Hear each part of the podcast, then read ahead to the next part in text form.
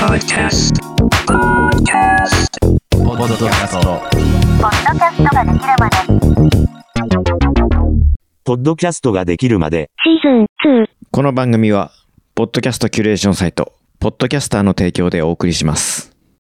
どうも、ポッドキャストプロデューサー、ノックスメディアのコンです。この番組では、ポッドキャストを配信している人、やってみたい人に役立つ情報を共有していく番組です。2本目だからやっぱ、あの連続収録の2本目だから、1本目に比べて、あの、すんなり喋れるっていうのがはいはいはいありますよね。そうですね。滑らかにね。はい。と言ってる、喋ってくださってる方 が、今回のゲストです。いや、これ、だからいつ合流したらいいかっていうね、話はあるんですけどね。どうもこんにちは。ポッドキャストスタジオクロニクル代表の野村隆文です。よろしくお願いします。引き続き野村さんのご自宅から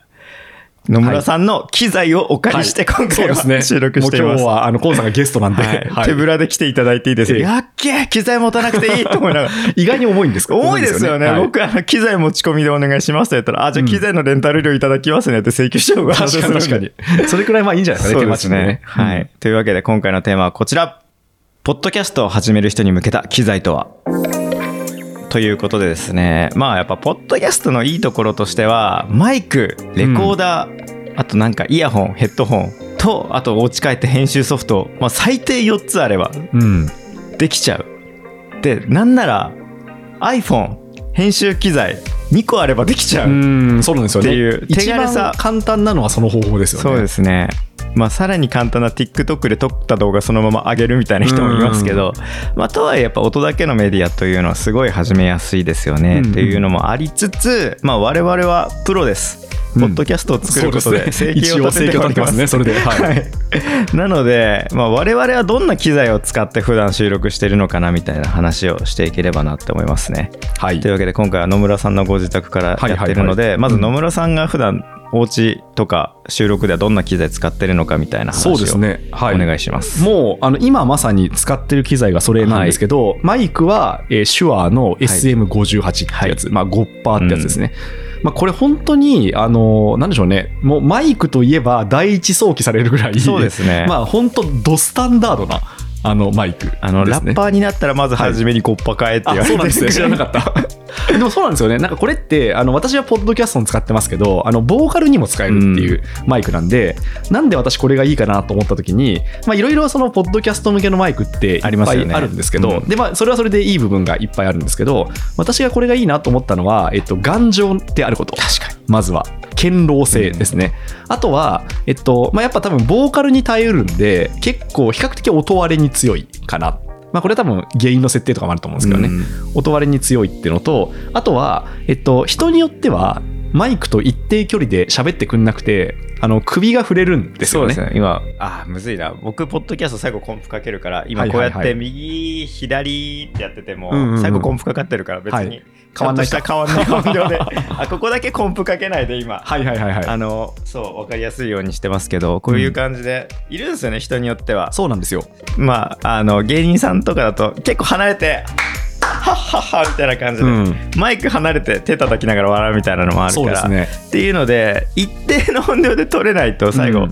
コンプかけづらいみたいなそうのなんもあでりすよますねよね。うんまあ、あとはその、まあ、ポッドキャストの場合はそこまでその防音もしっかりしてないんで、うん離れてしまうとあの相手のマイクにその人の声が入ってしまって全体的に音が悪くなるっていうことが起きちゃうんですよねでちょっと前置きがなくなったんですけど、まあ、そういったのにも比較的 SM58 は強いかなと思っていて、まあ、それをまず選んでますねで、えっと、そこから指すレコーダーなんですけど、はいレコーダーはまあこれもともと使っていたのが Zoom の H6 ってやつ、はい、まあ、これも結構定番ですね定番ですね、はい、4穴使えさせるんで、まあ、最大で4人までの収録に対応できるってやつですね。ただまあ最近はあれですよね、コンさんも多分使ってると思いますけど、僕 P4, は P4 ですねねってやつがあの最近出てきて、うん私もちょっと P4 が気になってるんで、一回どっかで試してみようかなとは思ってますね。マイクスサンドはあの比較的持ち運びがしやすい、はいその卓上タイプのやつそう卓上タイプのやつですねで吊り下げタイプの方があの音が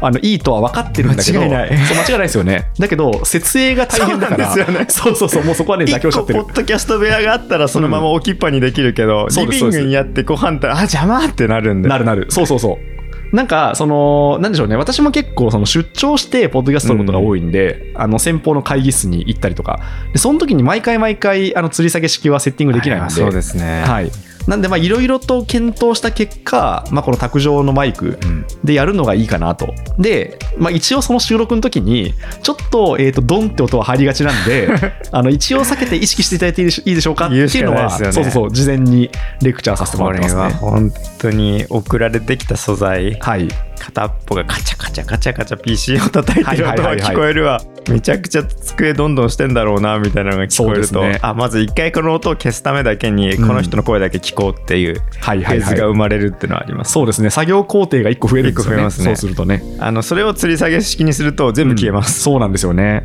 で本当はね、吊り下げ式が理想なんですけど。理想なんですけど、うん理想と現実で言うと現実の卓上マイクの方うんが圧倒的にいいっていう、そうなんですよね。だから最近私、あの収録行くときに、はい例えばその話者2名、だからマイクが2本で、三脚も2本で、あとレコーダーっていう場合は、もうなんでしょうね、普通のビジネスカバン、うんあの A4 の書類とかが入るビジネスカバンで行って十分なんですよね。ありますよねキャリーケースすらいらない。だ確かにからそれくらいやっぱ気軽に行った方が、なんでしょうね、まあこれ、あの目的にもよるんですけど、それくらいの方がなんか続くんじゃないかなって感じははありますよね。皆さんがその配信するときに。確かにはい、であとは、えーっと使ってるもので言うと、まあ、あれですね、風よけ、これはポップガードを一応、あのマイクにはつけてます。そんなもんかなっていうところですね。編集はいソフトなんですか、編集ソフトは Adobe のオーディション。あそうですよね、はいまあ、一番、これも定番のやつ定で。番ですねで無料ソフト、私、あんま使ったことがないんですけど、はい Adobe のオーディションは、ノイズ除去がやっぱりすごくいいなと確かに思いまして、結構しっかりとなんかクーラーの音が入っていても、綺麗に消せるっていう感じ。僕結構今まであの他のプラグインではいやったやつで、えー、ワデビのオーディションではあんまりノイズ除去やってなかったんですけど、うんうんうんそれやっちゃうとあの不可逆なんで戻せないっそうですね、そうですね。ていうので野村さんといろいろ話して、うんはい野村さんのあの普段やってる設定を教えてもらって、はいえアドビってここまでできるのって そうなんですよね。なんか一回ありましたね。あれ、こんな素材悪かったっけみたいな時が一回ありまし たそね。うですね、ええっていうのがあったんであ改めてアドビのはい。あれってなんかうん。もともと映像系のソフトもいっぱいやってるからその音声データを画像として認識して消してるらしいですねあ、後そうろなのんですフィラね。ーとかをえー、知らなかった。だからなんかよりそういう風にできるっていうのを見うてその視点ないなって思ってすごかったです確かに確かに。そうですよね。あの、空気の音だけを読み込ませてそ、これと同じような波形を全部消してね、みたいはない設定もできまっすてよなねるとそれを画像として処理してるみたいなことらしいですよ、そういうことですね。はい、なんで、私が使ってるのはそのあたりですかね。イヤホンヘッドホンとかどうしてますイヤホンは、ほぼほぼ使ってなくて、はいまあ、最初にあの、まあ、そもそもこの、えっと、SM58 プラス H6 っていうやり方だと、まあ、H6 側にイヤホンを挿してで、えっと、2人の話者それぞれそうでのすよね声がちゃんといい音で取れてるかなっていうのだけ確認するはいので、だからまあなんでしょうねあんまりいいイヤホンっていうよりもこれあれですねもうあの iPhone の純正のやつ、はい、あ初期についてくる、初期についてくるやつでこれなんか iPhone の純正のやつっていやイヤーポッズでしたっけ名前確かそんなような名前だと思いますけどそんなんでしたっけはいはいこれって、えっと、オンライン会議で使っても比較的音がいいんですよねねさすがアップルだなと思ったんですけエアどポッツ悪いのに変ですよね、うん、そうなんですよだから、えっと、Bluetooth 通しちゃうと多分確悪かいんにですけそうどかあの有線だと有線そう有線だと結構音良くてだからなんでしょうね例えばもうあのオンラインでつないでポッドキャストを撮る一番簡単な方法を教えてくださいって言われ たら私はこの iPhone 純正の、えっと、有線のやつをそれぞれ買ってもらってまあできたら Zoom じゃなくてその他のあれですへねーリバーサーとか使ってほしいそうけど、なんですねまあもう本当あの簡単にやるんだったらもう Zoom でやってもらってそれでいいですっていう話を本当ですか僕結構このタイプのはいマイク好きじゃないというかおそうですかはいはい音入りませんこのマイクでこっちの耳の音だからマイクから、はいはいその編集した時に自分の喋ってる声プラス向こう側の喋ってる音をマイクで拾ってああこの純正のやつだとないかな、はい他の人のやつだと結構多くてあそうなんですねだからマイク部分でこうんうんの耳元のイヤホンの音まで拾っちゃってるっていう、はい、そうすると編集すごいめんどくさ編い集やつすでるすね時に、はあい声が2人いるってうなって、んありますねこれだとあんま起きたことはあそうななんですねいんですがでもまあその現象が起きたことは私もありますねはいあれされるとマジで困るんですよあれはね編集のコストがね5倍ぐらい5なん倍ですよね本当に、ううん ん、え取り直していいですかそううそうそうそうなんですよだからむしろ取り直してもらった方がいいぐらいそうなですよね感じになっちゃうんだけどぐらいですかね、はい使ってるのははいごめんなさいちょっとこれは収録するときプラス編集まで聞いてるんで、うんうん編集するときって何で耳つけてます編集の時も私は同じくあそうなんですねこいつですねまあ本当はもっといいイヤホン、うんまあ、ヘッドホンとかでいろんな多分音質で比べた方がいいとは思ってるんですけど結構見てるのはその、えっと、BGM とかその他の声同士の音のバランスああ、そう。はかなり意識してて、まあ、うるさかったり逆になんか聞こえなさすぎたりっていうのがあるんで、まあ、その波形をそのなんでしょうね、えービジュアルでも見ながら音でも聞いてやってるって感じですかね。結構出音に近い音質で編集してるって感じですかね。で音出音、あの、ローカライズした時、ポッドキャストになった時のうん音質に近いもので、あそうですそうです結構ああだから言い方は出音というか、あのリスナーがどういうイヤホンつけて聞くかの環境とかそうですそうですあのえっと多あ分めちゃめちゃいいオーディオで聞くリスナーさんはほぼいないと思っていて、基本的にはみんなスマホだと思うんですよね確かにだからスマホのまあなんでしょうねえっと iPhone の何でしたっけえっと AirPods はいあれさっきのはイヤーポッツか。だからエアーポッツ、ちょっと若干紛らわしいんです けど、えっと、無線のエアーポッツか、まあ、他の無線イヤホンとか多いんだろうな、みたいな。あそんな感じですね、イメージしてるの僕はもあの編集するときは、はい。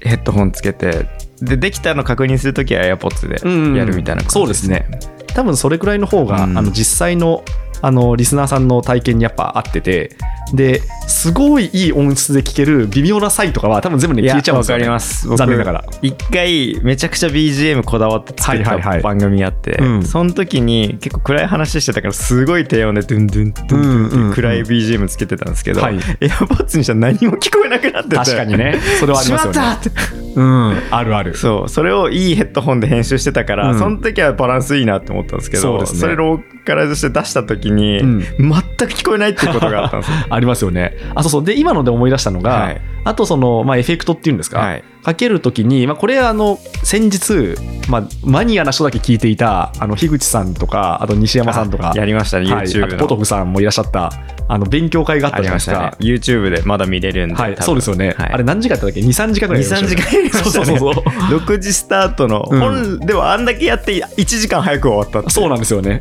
まあ、ちょっと樋口さんのご家庭の都合でとかあったんですけど、で、それでも、あの、誰か言ってましたけど、あの、基本的にハイリフトっていうんですか、はいあの低めの音はやっぱちょっとポッドキャストは聞きづらくてあの高めの音を強調した方がパキッとするだろうなとは思ってるんで、直哉くんだったかなあだったかもしれないですねだから微妙にハイリフトをかけてますねっかで特に私の声って結構下に響くんで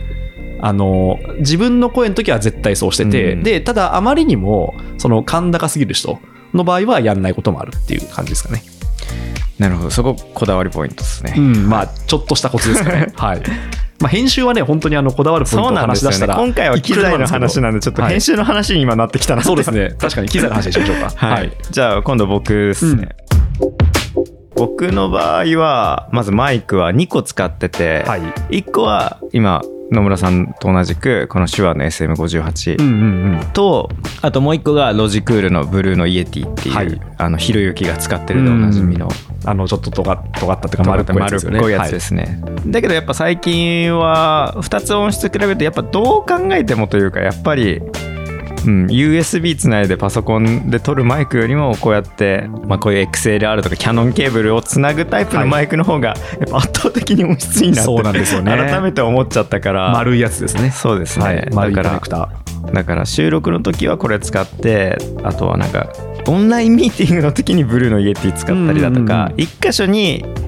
1本だけマイクを置いて4人でガチャガチャ撮るみたいな時はイエティ使うみたいな感じの使い分けしてるって感じですねー。そうですね。で僕もマイクスタンドは同じく卓上タイプ安いやつですね2000円もしないようなやつ使ってますねうん、卓上タイプは本当高いの買っても多分変わんないと重いんですよねそうですね。いいやつってそうなんですよ。だから持ち運び性を意識すると、まあ値段そんなしなくてそ、で、ある程度ね、あの、こう安定性があればいいそうでですすかねらね。ぐらつかなきゃいいし、うんっていうのもあるから、まあ、2000円くらいの重さを見た方がいいですマイクスタンド買う時のうん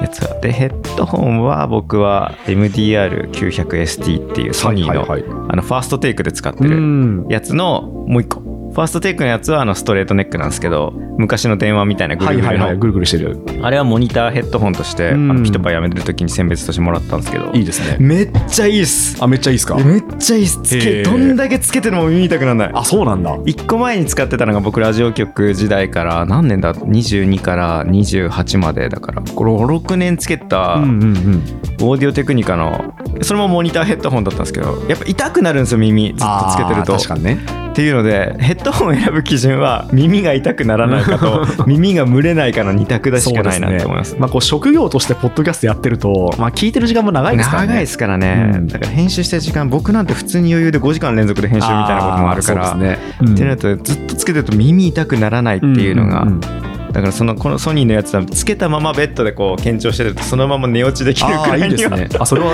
いいです買っねてみようこれいいですよでレコーダーはさっき軽くお話しした ZoomP4 っていうはい H6 のまあより簡易版みたいな H6 のいいところは、あのモニターがカラーああ そうですね モニターそうそうがカラーで赤と焚いてる時にやべえってなるのと、あとは頭の方になんか別のマイクつけれますよねこれあでなすんて言うんででしたすっけだから一応 H6 も1個だけマイクつけて、はいもう全部のあ指向性で撮るっていうのはできるんですよねなんかこの H6 で AS ASMR 撮ってる人いて、はいはいはい正気かって思ったああやるん やれるんだなんか耳かき音声みたいな感じではマいイはいはいクに耳のやつガリガリガリって言ってへーそれ脳みそいじられてない かなハンターハンターのネフェルピトーがあの殺してこう脳いじるあれかなって思いながら見てたんですけ どやば激ヤバ ASMR 撮ってる人いましたけどへーできるんですねこれでねまあ ASMR も撮れるみたいなう感じんうんうんでビフォー安いっすやっぱとにかくうんたまにセールやってるとすごい安い時ありますなんか1万円以上違いましたよね H6 そうですね H6 と P4 だとはいやっぱ P4 安いっすとにかくそうですね、でたまに不備はありますけうど、んうん うんもうそれさえまあ本当持ち運びもできるし文句はないっていう感じですねで編集ソフトは同じく Adobe のオーディションで、はい僕はこれは東京 FM 時代からなんで22から、んなんでもう8年使って、うん8年目にしてああのノイズ処理より まだまだ勉強が足りないなっていうそですねやややっぱね奥が深いっていことやですよそんアだドけビのオーディションって、うん多分普通にやり始めて1年くらいの人だと全機能の20%も使えてないと思いままあす、そうですよね多分私も多分あの使い始めてあの数年ですけど、はいどうどれくらいだと多分半分知らないんじゃないですかね機能あやっぱ編集の話になっちゃう面白すぎる 確かに確かにそっちに行っちゃ機う材いいということで、うん編集の回はまた後で できたらって感じです、はいはいまあ、その他こだわりで言うと僕書いてるのは一応マイクにも机にも、だからマイクの頭部分にも風防をつけてるし、 うんうん僕家のあのなんか作業机ある、はいそこにあのガチャッつけるアーほムうタイプの風防あるんではあなるほどじゃあ二重にしてるっ二てこと重に一応してますへねーそうですかまあ、あと見た目いいんでそっちの方がっていうのもあるんで、まあ、ポップガードなんてねあのテンション上げるためのものなんで1個ついてりゃいいですっていう感じですね、っていうので結構僕のこのセットって、まあ、ヘはいッドホン以外は多分ポッドキャスト始める人に向けうたんスターターセット、SM5 パーうん1万ちょい、マイクスタンド2000円まあキャノンケーブルも1000円しないうんで、そんなもんっすね短いやつだと買えますからね、うんで P4 だから、まあ、3万、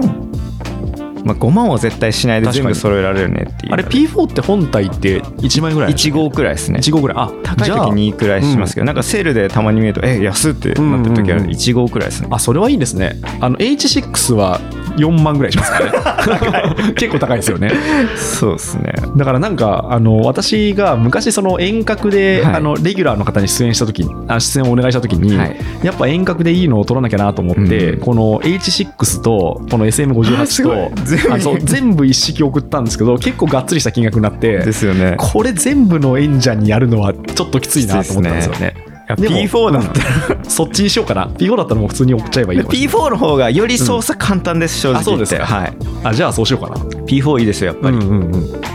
なのでそうですね確かにそれでまあ45万5万円ぐらいはい、であのスターターするっていうのは全然ありですね、うんであれですよねそのほん多分本当のスターターはもう別にもうマイクとか気にせずにあそうですね iPhone で撮るだと思うんですけどちょっと音にこだわりたい人のスターターっていうあそのうでですそうですこれはなんか確かにバランスが取れてる感じがしますねはい、でもう今の時点で20分くらいになっちゃ ってて本当はこれを10分以内に収めて、うんあの機材選ぶ時の基準マイク編、はいはいレコーダー編、はいヘッドホン編編集ソフト編をっていう感じだったんですけどまあでも正直他のやつなんてヘッドホンレコーダーまあ、レコーダーは P4 一択、うんで、まあ、iPhone のマイク問題もありましたけど、はい全然それでもいいと思うヘッドホンはあのつけて自分がいいやつと耳痛くなるやつを選んでくださいそうですね編集ソフトに関しては、うんあの困った時に情報が出てくるものを選んでください確かに確かにだから、えー、と無料だとオーダーシティ、有料だとアドビのオーディシそョうン、ですねこれが最強、まあその2つがいいでしょうね、はい、きっとっていうので1分で終わりました、はい、はいであとはマイクの話をそうしまですね。でマイクはやっぱりあの別にあのアンケートしてお金もらってるわけじゃないっていうのを前提に言うと、シュワーさんは私結構、はいあのどれでも割とバランスがいいなと思ってて、まあ、値段もやっぱ小竹梅あるのが手話だなと思いますね。はいまあ、なんで SM58 は全然多分エントリーとしてはすごいいいですし、はいもうちょっとその、えっと、USB 接続パソコン USB 接続したくてお金かけてもいいんだったら MV7 うんまあなんかその2つ選んどきは正直全然間違いはないかなっていう感じはするんですよでねマジで金ある人は SM7B そうですね。それはね、金ある人です、ね。金ある人はい本当にお金持ってる人はあれ、いくらでしたっけ結構高いですよね。あれ5万っす5万ね。 5万でしかはいはいも5万で買っても、うんあのクラウドリフター CL1 っていうのを買わせないとはいはいはい本来の実力を発揮しませんってなる確かのでに、だから付属品をいっぱいそ買わうなきゃいクけなラウいですドね、リフターセットにすることによって8万になります、あ、なるほど。じゃあやっぱそれはあれですね。お金がある方本で当すにね。ただあええの世界基準ですあーそうマですねイケル・ジャクソンもあのはいはいはい SM7B で撮ってるんでだからあれですね、なんかあの、経費が余ってる、ああの、そうですね法人の方は買ってもいいかもしれないですね。それ僕で。は正直ピトパ時代に SM7B 使って、あはいすげえって感動しましたけど、うんうんうんただやっぱ指向性やっぱ微妙なんですよ SM7B ほうほうほう本当に近くないといい音で撮れない、あ、じゃあ結構その、マイキングの技術難しいですねどこで喋るかっていう技術が必要なわけですね。そうだから本当に俺のポッドキャストマジで神だからっていうプロの人がうんうんうん本当にそのマイクのことを理解しないと、はい多分使いこなせないです8万のマイクっていうのは、んんんで僕の中でやっぱでも今話してるのって1万円以上マイク編じゃないですか、はいはいはいどれも1万円以下でうん唯一俺はこれいいなって思ったのが、うんマランツプロの MPM1000U っていうほう。これ6000円くらいなんですか今 MPMM1000U。コンデンサーマイクってことですかこれいいそうコンデンサーマイクで6000円で、はいはいはい。これはですね、ええおすすめですねおすすめですか何がいいんですかこれは。これとにかく音いいです6000円でこんな音いいのって俺感動しましたそもそもこのマイク、深掘り FM っていうはい。エンジニアポッドキャストやってるうんうん岩橋さんっていう人がはい使ってて、岩橋さん毎回音いいですけどなんすかこれってアマランスプロの MVM1000U ですって言ってうんうん。こんな音いいんですねこのマイクっていうへー感動したんですよえー、使ってみようかな。これはですね1万円以下のマイクでぶっちぎりでいいですへでもあれですよね、そのコンデンサーマイクってことは、多分より指向性を意識しなきゃいけないというか、まあ距離は、まあそうですね意基識本すはやるっってぱことでしょう卓ね上に置いて、うんその人はオンラインでしかあのインタビューもののポッドキャストなんですけはいど、はいはい。で自分の声はこういうふうにあのやっぱマイクの距離管理しながらやってるっていうので、みんなでガヤガヤ喋るというよりかは一人で専門的なポッドキャストやるか、ゲストをオンラインで呼んでみたいなちょっとまあ用途は限られるけど一人喋りする分とかだとこのマーランツプロの MPM1000U はちょっと1万円以下でマイク探してるっていう人がいたらこれかなっていうのとへこのゴッパを1万円以下を買う方法っていうのがあって、はいはいメルカリであの心の折れたミュージシャンから買うっていうの があのちょっと笑っちゃった。 なるほど。確かに。僕の使ってる、はいえーゴッパは、はいあの心の折れたミュージシャンから買った、お前の意思を引き継いだぞ ってポッドキャすごいでスすトでね使い倒してやるからなっていう念がこもってるんですね、念そがれこもっは。てますねそっか。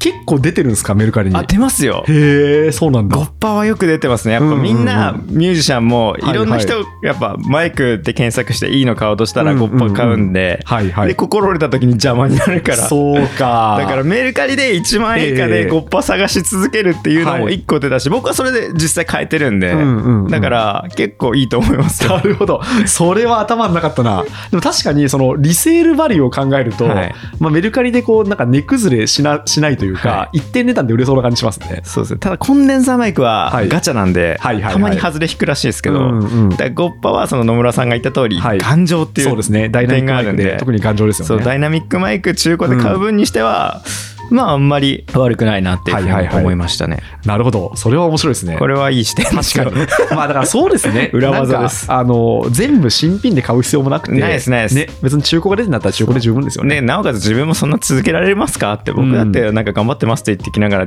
普通に1ヶ月サボったりするような、うん まあ自分の番組だとどうしてもなるちゃったりもするんでうんうん。なるとね別にやっぱかけられる経費は抑えた方がいいよねってなると、そうですねまずは中古で買ってみて、うんうんでそこからどんどんグレードアップしていくでもいいんじゃないかなっていう気がしますね。そうですね。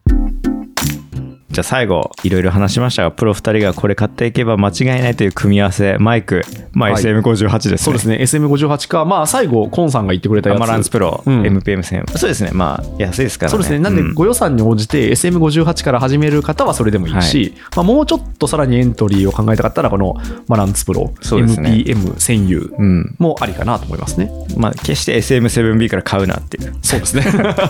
とさすがにいきなり8万コースはちょっとなと思いましたでね。ヘッドホンに関しては、はい多分始める人だったら、今日の野村さんが言った、はいイヤポッツ有線のそうですねこれが、うんまあ多分 iPhone 使ってる人なんていっぱいいるから iPhone 買った時についてきてなくしてなかったらそうですねタダで手に入ってるようなもんですからね、で、あとは、一応 Amazon で確か2500円ぐらいで買えたんで、うまあ、全然それでいいかなと思いますね。はい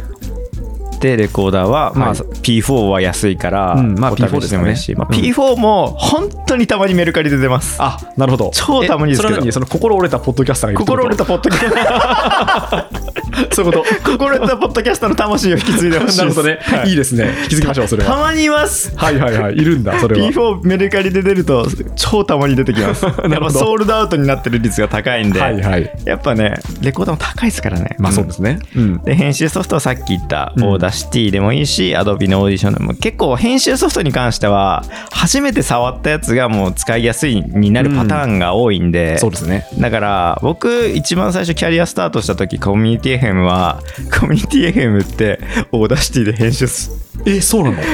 ののことは言いませんけど無料ソフトで編集してるん無ですか料ソフトで編集し知てらなかった。いやちゃんとしてる曲もありますよえええ10年前、うんうんコミュニティ FM はいはそうでした、えへえ、そうなんだマ。ジかって思いましたもんすごいですね。でも僕も別にやっぱその時全く知識ないし教えてくれる人もいなかった状態だったけど、はいはいちゃんとカンパケ作れたのはやっぱり世の中というかネット上に大量に情報が出てたから、うんオーダーシティは調べやすかったのとまあ結構扱いやすいですからね、はいはい。っていうのもあったからオーダーシティはうんいいけどでもオーダーシティ使った後に Adobe のオーディション使ってまたオーダーシティをなんか無料で使った人多いから、まあ、教えられるようにいじってみようって思ったけど無理だと思って、うん。 ぜひ Adobe のオーディション使えって思ったそうですねことはありますねまあ、Adobe のオーディションはまあ間違いないですからね、使っとけば。はいといった感じで、まあ、編集ソフトはそれですねっていうので、はい繰り返した僕の使ってるやつです はい。 そこに行き着きましたうねん。そうですねいえヘッドホン以外はそうですね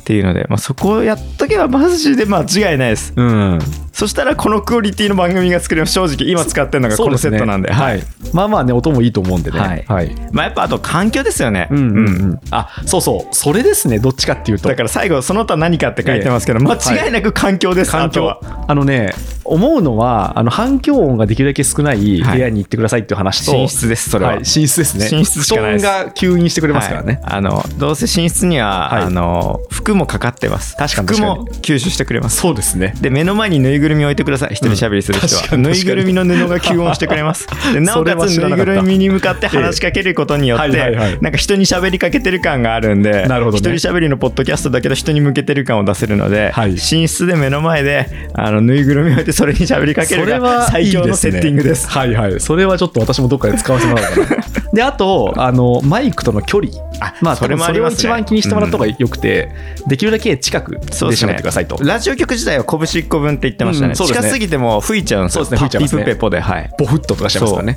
確かに拳1個分っていいですねそれこくられいですねはラジオ局時代に教わりました、うんうん拳1個分の話で喋ってください確かに私もそれでレクチャーしようかなじゃあというわけで今回紹介したセットでぜひ皆さんポッドキャスト始めてみてくださいはいエンディングですさっき野村さんがこれどこかで紹介しようかなって言ってましたけど、はい野村さん最近あのポッドキャストを作るイベントというか、はい 紹介するイベントめちゃくちゃ喋ってますねあそうなんですよな今んか月だけで俺2回見ました よお昼のランチそうなのやんですつよね。となんか、たまたま時期が重なったんですけど、あの、ペンさいん、雑誌のペンさんと、あと、あの、要約サイトのフライヤーさはんい、からオファーをいただいて、まあ、それぞれで講座をやってるって、、はいいう僕どっちも聞きましたけどためなるとか すんませんね。ありがとうございます、や本っぱ当おに。互いない視点を持ってええこれはこの情報こう言ったら伝わりやすいなはいはいはやいっぱやっぱ同業者だからそうです自ね分の中でのうん、あの、お箱があるじゃないですか。うんあるある今お箱を出し合ってる状態だなって思そううんうです。ね。で、まあ、誰かが言ってた分かりやすい表現は、そのままね、真似すればいいですからね。そうですね。だから僕は樋口さんの言う、あの、アメトークの例えが死ぬほど好きなんで。はいはいはい。っていうのプをレゼンするっていうね。うんはい。いや、やっぱ、同業種の話は、やっぱ楽しいですよね。野村さんとのポッドキャスト。 ぽ前回のシーズン1の時もそうだったんですけど、、はいや、これ面白かったから、これだけで撮れたねって。今回は、機材の話だったけど、半分くらい編集させたの、そうですね話になっちゃうんで。 そっちに行っちゃいましたね。やっぱり、り、うん業者の中で一番こだわるはいというか、大半の時間を費やすのはうん編集ソフトの部分なんですよ、うんだからその中での技術の話っていうのは一番面白いですねそうですね。あの映画大好きポンポさんって映画知ってますか、あ、わかんない。あの映画作る人の話なんです、はい映画監督の話なんですけけど、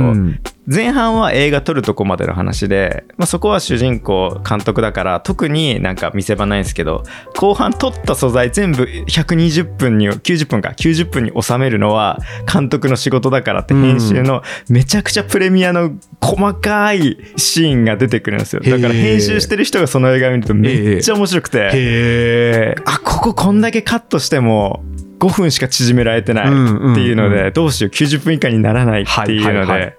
そこをなんかこう作る人の苦悩が分かるっていう、うんなかなか映画の業界としてない視点をアニメでやってるっていうのがめちゃくちゃ面白いんでちょっとポンポさん見てほしいへえ、見てみます結構今どここでも見放題で配信になってると思うそうなんですね。僕はこれ映画館で見てめっちゃ感動したうんんでうすよ、んうん。っていう、まあ、そういうね、なんかマニアックなところっていうのは、手を動かしてる人からするとね、そうですねああ、わかるわかるってうん共感しますからね。はい。っていう感じで、まあやっぱり業者で話したと面白いですけど、やっぱチーム、 突然チームって単語が出てきましたけど、まあこれは次回のテーマですね。ポッドキャストをチームで作るコツ。はいまあ複数人でポッドキャストやると、うんうんメリット、デメリットは出てくると思うんで、やっぱ野村さんと僕は今、まあ、一緒のチームになって番組作ることもあるんで、っていう意味では、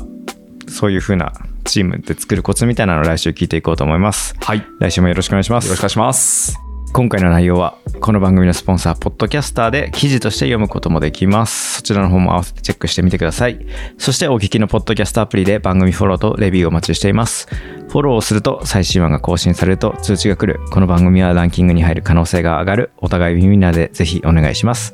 レビューをしていただくことで番組の改善やまだ聞いたことのない人の聞くかどうかの判断指標になりますのでぜひ星5評価だったりコメントをお待ちしておりますコメントは全て読んでおりますぜひねいいコメント辛辣なコメントはちょっと心があれなんでオブラートに包んでいただけると助かります